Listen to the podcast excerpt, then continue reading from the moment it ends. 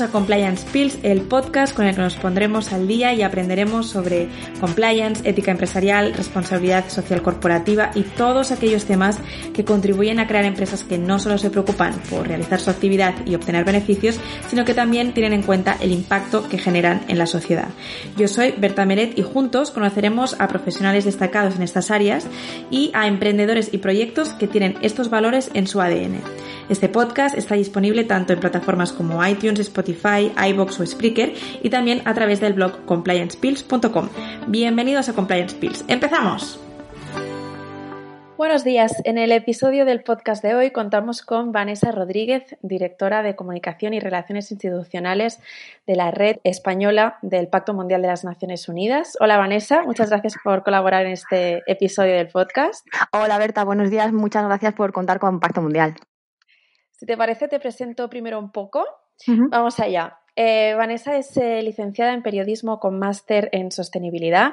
Tiene una amplia experiencia en la coordinación de proyectos de responsabilidad social corporativa y planes de comunicación interna, externa, relaciones institucionales y de engagement con grupos de interés, porque lleva más de ocho años vinculada profesionalmente al Pacto Mundial de las Naciones Unidas, que es la mayor iniciativa voluntaria de responsabilidad social empresarial y de desarrollo sostenible del mundo, orientada a la generación de valor compartido.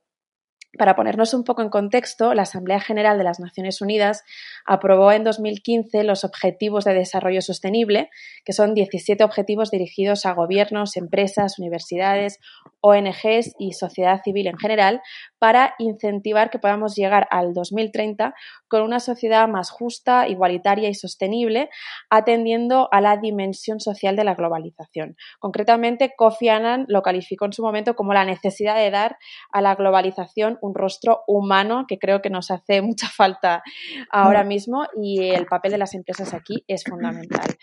Vanessa, ¿qué es y a qué se dedica exactamente el Pacto Mundial y qué diferencia hay entre el Pacto Mundial y la red española del Pacto Mundial de las Naciones Unidas? Pues el Pacto Mundial, como tú decías, es eh, la mayor iniciativa eh, a nivel internacional de sostenibilidad.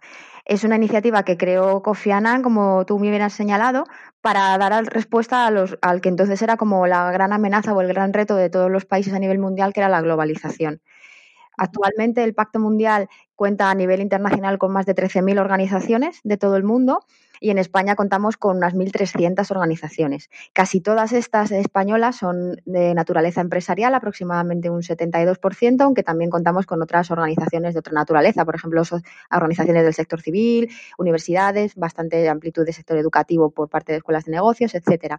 También tenemos mucha eh, naturaleza de pyme, mucho miembro que es una, una pequeña y mediana empresa, aproximadamente dentro de esas empresas el 61% y al mismo tiempo contamos con casi todas las organizaciones del IBEX. Entonces, dentro de la muestra, que, digamos que son esas 1.300 organizaciones, sí que tenemos un, reparto equitativo con lo que es nuestro, nuestro tejido productivo. La red española del Pacto Mundial es desde hace años la más numerosa y la más importante de todas las que existen en el mundo, que son más de 76. Y nosotros a nivel internacional tenemos dos objetivos fundamentales. Uno es conseguir que estas organizaciones, el sector privado, adopte una gestión ética en el interno sobre todo, y esto lo hacemos con, con unas herramientas que son los 10 principios del Pacto Mundial, y el segundo objetivo que tenemos es conseguir que ese sector privado sea un movimiento transformador a favor de los objetivos de Naciones Unidas. En su momento eran otros objetivos y actualmente, como decías tú, desde el año 2015 estos son los Objetivos de Desarrollo Sostenible, los ODS. Entonces estamos em, desde este año, desde el año 2015-2016, emprendiendo un movimiento muy intenso en lo que tiene que ver con la involucración de este sector privado en, los ODS o, o la Agenda 2030. Vale, es que muchas veces vemos eh, los 10 principios del Pacto Mundial y por otro lado los 17 Objetivos de Desarrollo Sostenible. ¿Qué diferencias hay entre los dos? ¿Los objetivos son más concretos o cómo, cómo va? Sí, son, son dos documentos, por decirlo de alguna manera, dos tipos de documentos de naturaleza diferente, ¿vale? Los 10 principios del Pacto Mundial son 10, como, como reza su título, se articulan en cuatro bloques temáticos que son los derechos humanos, las normas laborales, el medio ambiente y la lucha contra la corrupción. Estos 10 principios emanan de declaraciones universales de Naciones Unidas eh, existen desde, bueno, el último en incorporarse fue el décimo, el de la lucha contra la corrupción, pero existen desde la creación del Pacto Mundial que fue hace ya 20 años, ¿no? Entonces, estos, estos 10 principios permanecerán eh, fijos, no sabemos si en un futuro podría llegar a añadirse alguno más, pero en, cualquier caso son fijos y están más orientados, yo creo, a, a una gestión interna, también tiene que ver con la cadena de suministro y el medio ambiente, pero nosotros solemos decir que estos 10 principios son de obligado cumplimiento para todas las organizaciones y lo que nos dan es, digamos, la base, la licencia para operar, ¿vale? No habría organizaciones eh, del sector privado, ni siquiera tampoco del público, ¿no? Que, tuvieran esa licencia para operar si no tienen esa gestión ética, ¿no? Es el paso fundamental para poder ser una organización eh, pues legítima y con, y con licencia para operar.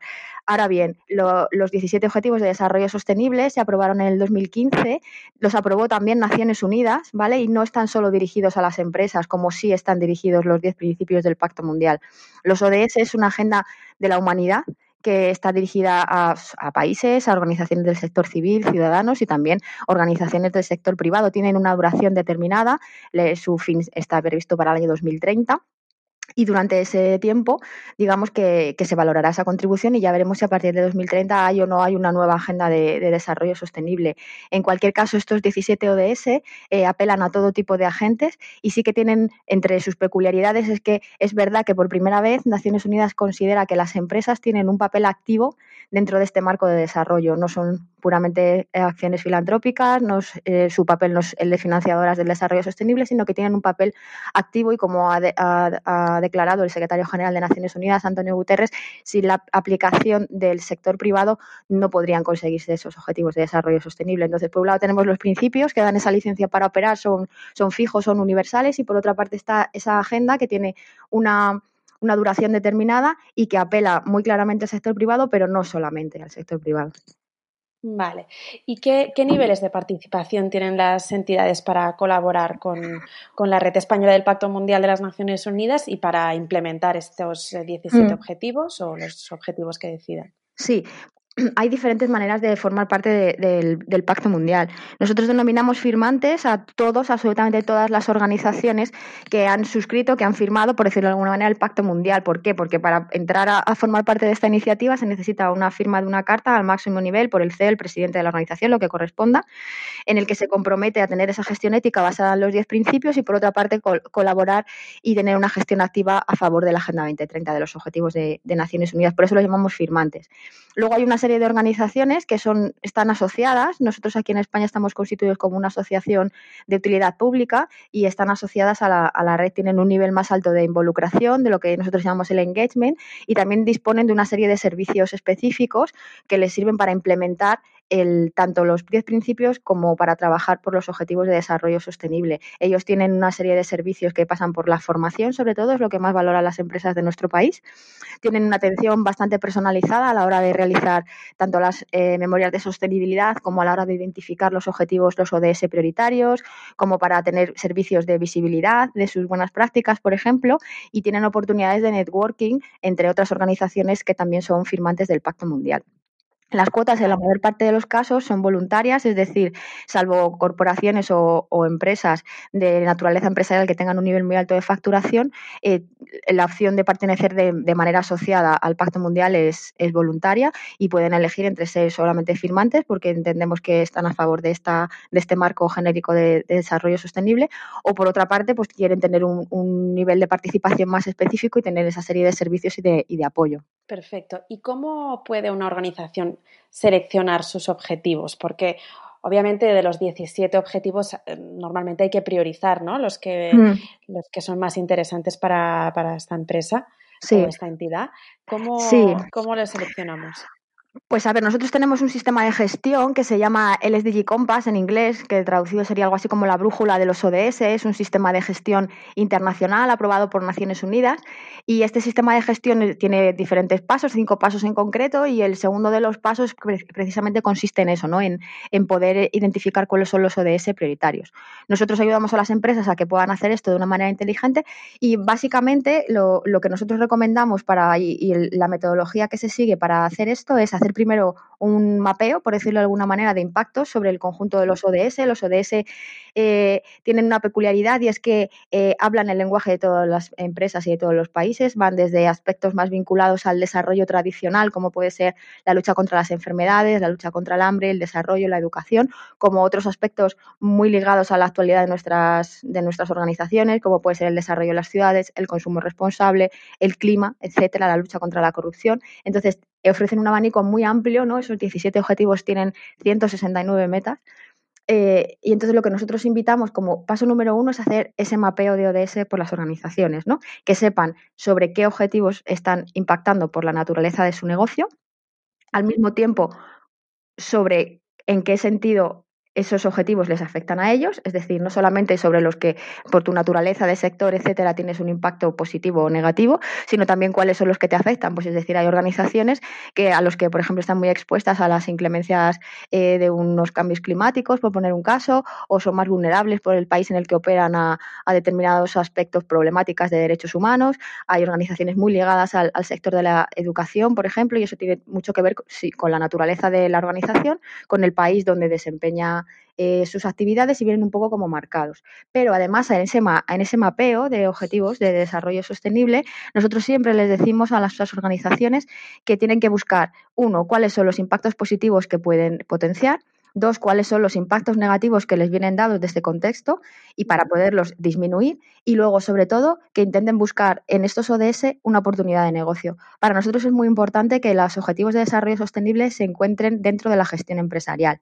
Esto implica que no forman parte de la acción filantrópica de las empresas, que puede ser también, sino que lo que queremos es que los incorporen en su estrategia. Y en ese sentido, los ODS prestan eh, oportunidades de negocio interesantes para las organizaciones. Hay estudios que lo cifran en aproximadamente hasta 12 billones de dólares anuales hasta el año 2030, pero también, sí, lo cierto es que para el sector empresarial nadie les pide que dejen de pensar en otra cosa que no sea su negocio, sino que se acepta, es, legítimo eh, considerar, así lo entiende incluso Naciones Unidas, que las empresas pueden encontrar en estos una oportunidad de negocio. Por ejemplo, cerrar la brecha de género en el ámbito laboral supondría un ahorro de 28 millones de billones de dólares al año y así sucesivamente relacionados con la economía circular hasta la creación de 400.000 puestos de trabajo en Europa, etcétera, ¿no?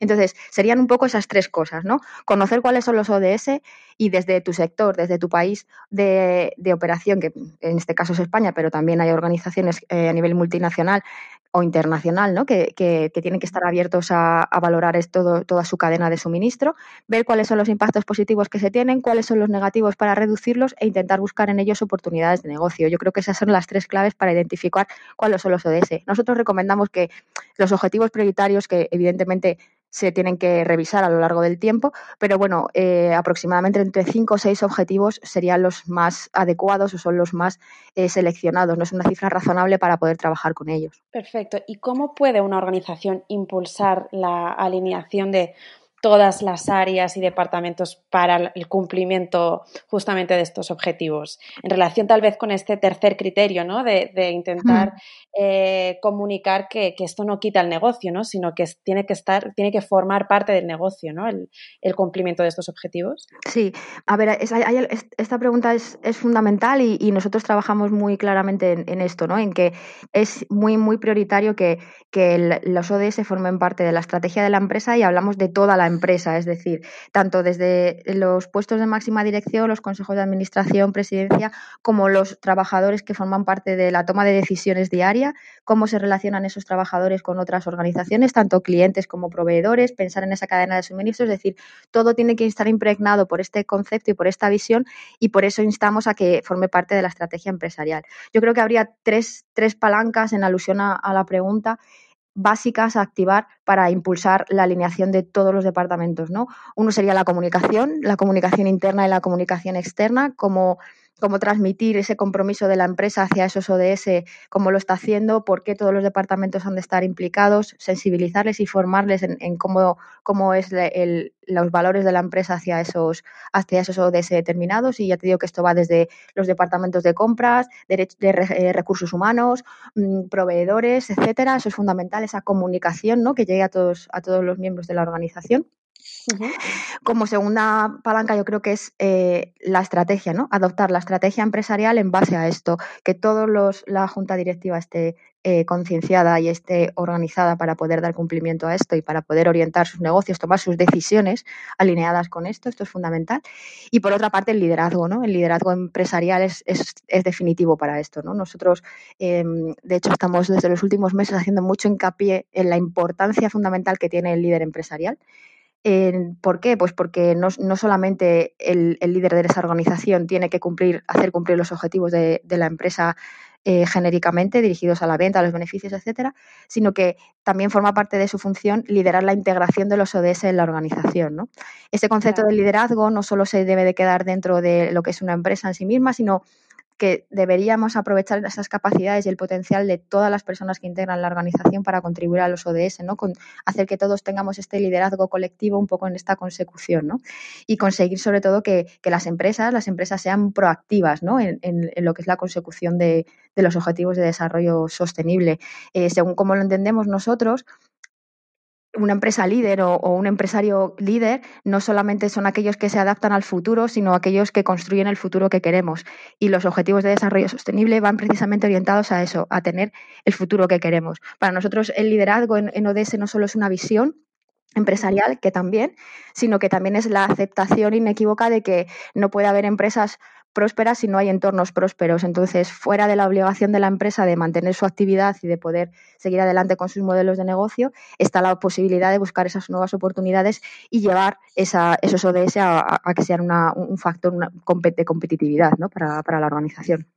Totalmente. Y antes apuntabas sobre la importancia de la comunicación mm. internamente, digamos, dentro de la organización, pero también de cara a terceros, ¿no? Externamente, para comunicar los avances en el cumplimiento de estos objetivos. ¿Cómo podemos comunicar mejor estos avances? Sí. Bueno, la comunicación es fundamental, no solamente en el interno de la empresa, sino que también nosotros confiamos en el poder de las empresas para, hacer llegar mensajes fundamentales a toda la sociedad. Actualmente se estima que eh, aproximadamente hay un 13% de personas que conocen los Objetivos de Desarrollo Sostenible.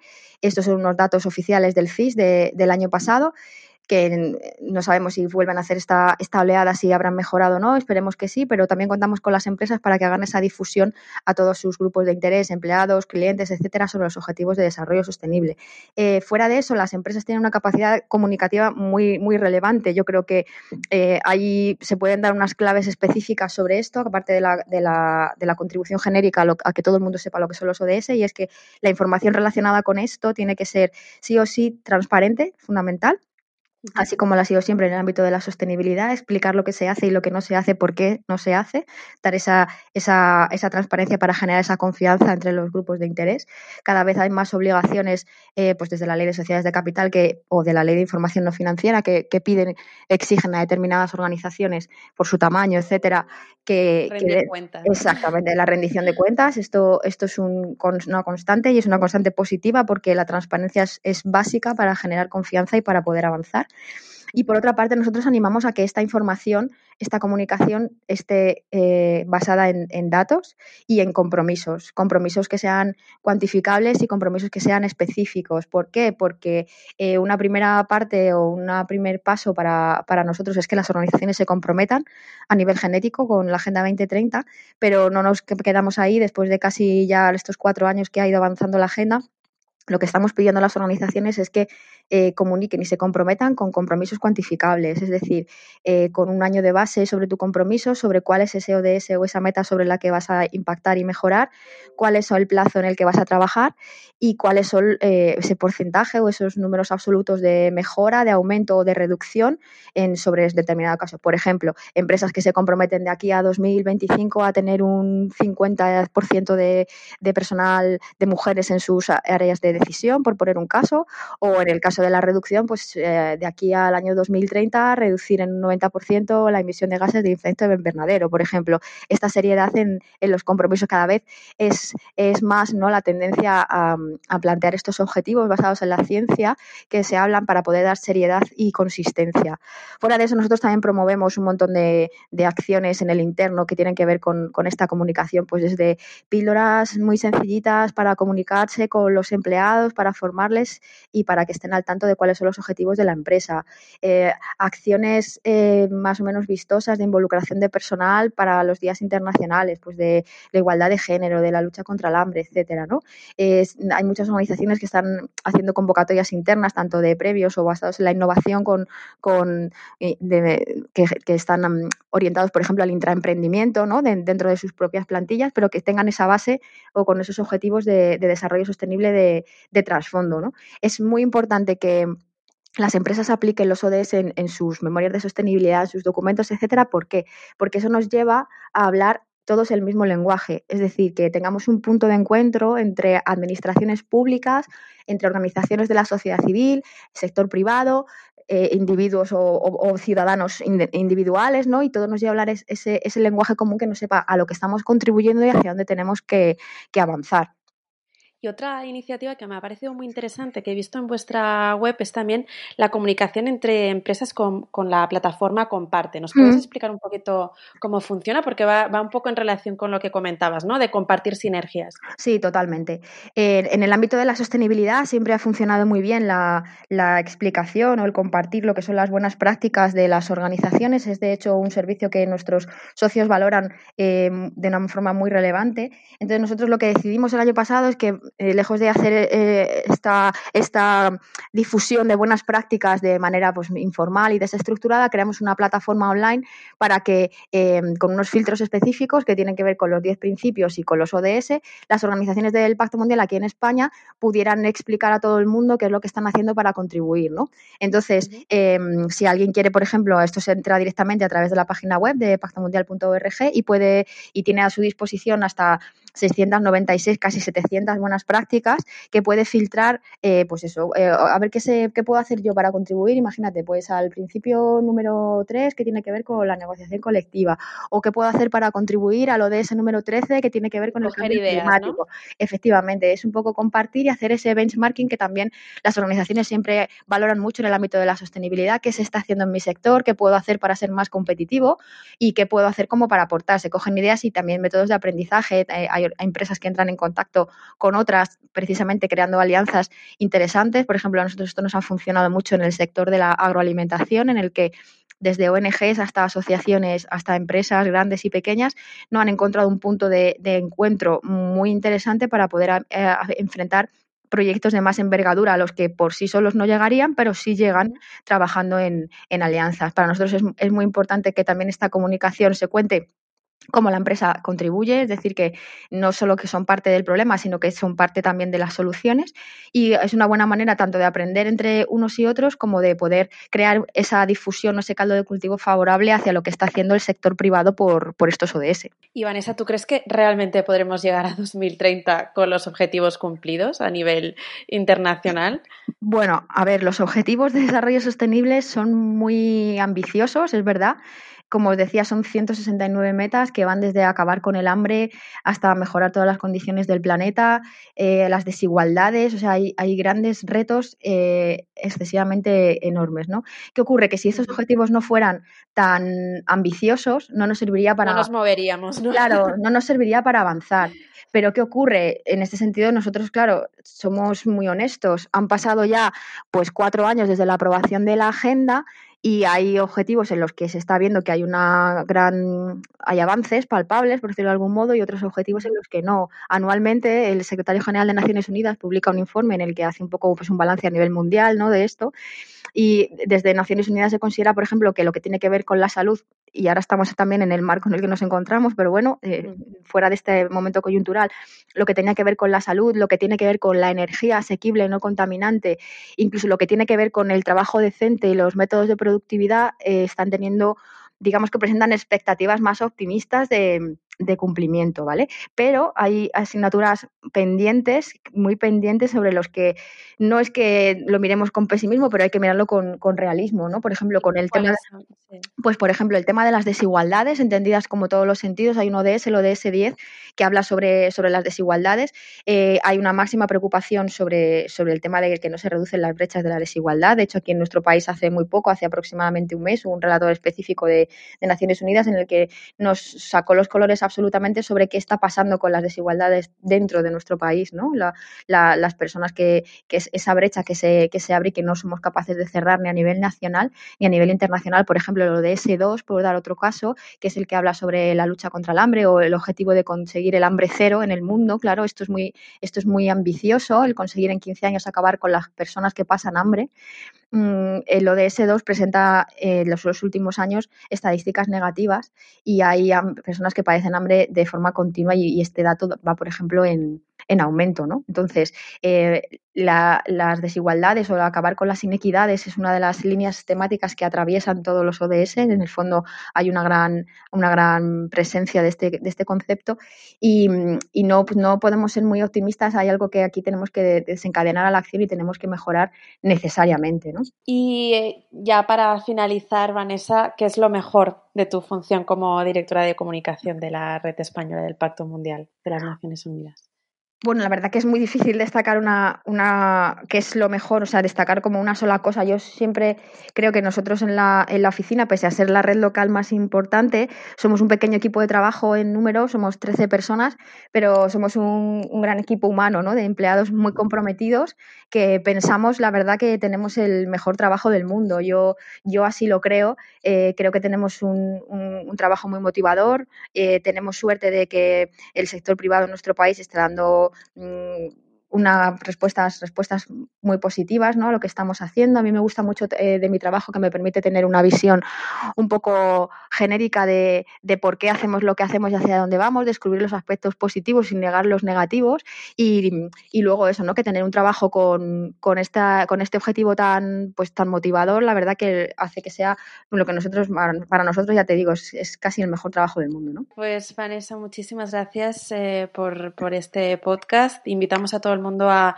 visitar vuestra página web. ¿Nos la recuerdas? Sí, nuestra web es pactomundial.org. Tenemos un montón de contenido bien abierto sobre publicaciones que tienen que ver con cómo las empresas pueden contribuir de manera activa y muy concreta con acciones a los, a los ODS y cualquier eh, duda, incluso de, de planteamientos sobre cómo enfocar o no enfocar la estrategia empresarial, pues ese es nuestro trabajo aquí en España. Perfecto, muchísimas gracias. Gracias a vosotros, muchas gracias.